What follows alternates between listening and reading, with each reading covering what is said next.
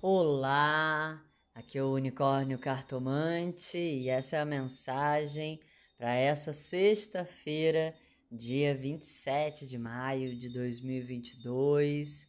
Hoje a gente vira a madrugada com a lua ainda em Ares, mas ainda durante a madrugada, às 3h22 da manhã, ela já passa para o signo de Touro.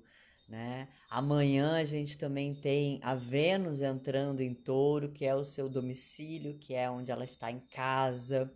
Então amanhã a gente tem a Senhora dos Prazeres nos convidando né, a olhar realmente para aquilo que a gente deseja. E nessa sexta-feira a Vênus ainda faz uma conversa com Plutão, talvez nos convidando a nos questionar sobre os nossos desejos mais profundos, né? E aí as cartas que saíram hoje parecem dialogar com esses trânsitos no céu, nos questionando: será que a gente sabe manifestar ou a gente fica apenas sonhando? Do baralho cigano, a gente tem o trevo, mais uma vez essa semana, né? O trevo apareceu por aqui na quarta-feira também, e hoje tá aqui de novo e do tarô Sete de Copas. O trevo a gente sabe que é uma carta que fala sobre o cavar a própria sorte, né? Então, é, quando ela sai como carta do dia, ela sempre vem dizer que é aquele dia onde a gente tem que prestar atenção às oportunidades, onde a gente tem que se organizar, onde a gente tem que cumprir as tarefas, onde a gente tem que cavar a nossa sorte. As coisas não acontecem do nada, de graça, né? E o Sete de Copas é uma carta que nos convida a observar os nossos desejos, o que, que a gente busca, o que, que a gente quer e como que a gente pode de fato trazer isso para a manifestação. Porque quando a gente imagina uma coisa, obviamente é, ela nunca é como a realidade, porque a imaginação é a imaginação. Imaginação é no campo do ideal, do sonho, né? É, mas quando a gente vai para a prática, a gente precisa desconstruir esse ideal e entender que sim, esse sonho pode se manifestar, mas dentro de um contexto que é real, que não é ideal. Então, o sete de copas, é, no dia de hoje, acompanhado do trevo desse cavar a própria sorte, ele pede para a gente procurar esse pé no chão para as nossas decisões. Ele pede para a gente acreditar sim nos nossos sonhos, escutar sim a nossa intuição, entende? É, é, trabalhar as nossas crenças limitantes, porque os nossos desejos são sim possíveis de se manifestar, mas não é no mundo de conto de fadas. Não é no mundo do ideal, onde de repente, plim, né, tudo acontece, alguém acena uma varinha mágica e de repente tudo mudou. Não é assim. Aqui na matéria a gente precisa construir, plantar, colher, fazer. Então, hoje é um dia para sim acreditar nos seus sonhos, é um dia para tomar decisões com mais pé no chão, avaliando melhor as coisas. E aí eu diria que esse aprendizado, né, de tomar boas decisões é um dos grandes aprendizados da vida, né? Um dos grandes desafios da vida. Como é que a gente aprende a tomar decisões de forma mais madura, ao mesmo tempo ouvindo a intuição, mas equilibrando com a razão. Isso é um grande desafio. Não importa a idade que você tenha, todo mundo passa por esse tipo de, de questão, né?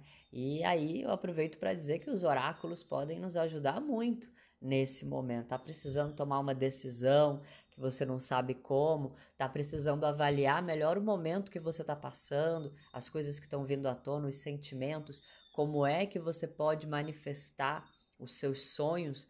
Uma leitura de cartas pode ajudar bastante nesse processo. As cartas vão trazer uma análise da situação e vão trazer também os aconselhamentos. Muitas vezes, uma leitura de cartas vem apenas para confirmar a intuição. E é bom quando isso acontece, é bom quando, quando a, cliente fala que era o que eu já pensava, era o que eu já sentia, só precisava ter certeza, né? Porque mostra que você está conseguindo se compreender bem.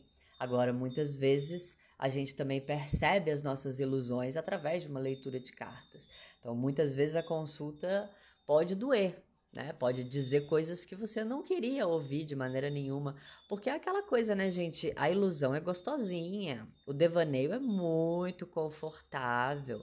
É uma delícia a gente ficar imaginando, sonhando, né? Viajando, porque é isso, no mundinho de faz de contas, de contos de fadas, tudo é perfeito, tudo é ideal, tudo é lindo, né?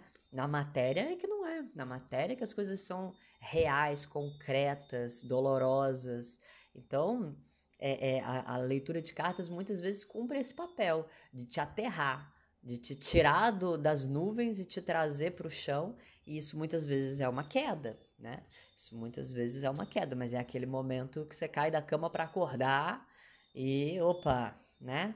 Vamos para a vida, vamos para a vida porque ficar sonhando não realiza nada, tá bom?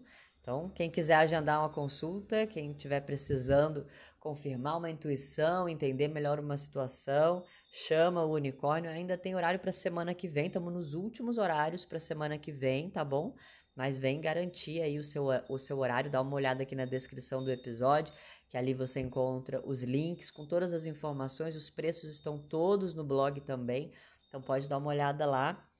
E convido vocês a compartilharem esse podcast, ajuda o unicórnio a levar essa mensagem para mais pessoas. Se você gosta do meu trabalho, incentiva, compartilha, dá essa ajudinha. Entra lá nas minhas redes sociais, arroba unicórnio cartomante, no Facebook e no Instagram, e deixe seu comentário, seu coraçãozinho também no post das cartas do dia. Dá essa ajudinha também para os algoritmos do unicórnio. E quem quiser acessar o meu canal no Telegram também eu sempre aviso quando sai conteúdo novo por lá. Quero lembrar vocês que o ritual do mês que vem vai ser no dia 14 de junho. Teremos uma lua cheia em Sagitário com o deus Apolo, né? Com o tema aí das curas para as nossas relações, mês dos namorados. Então se preparem que o unicórnio também vai trazer conteúdo aí no mês que vem sobre isso, tá bom? Simbora bruxar!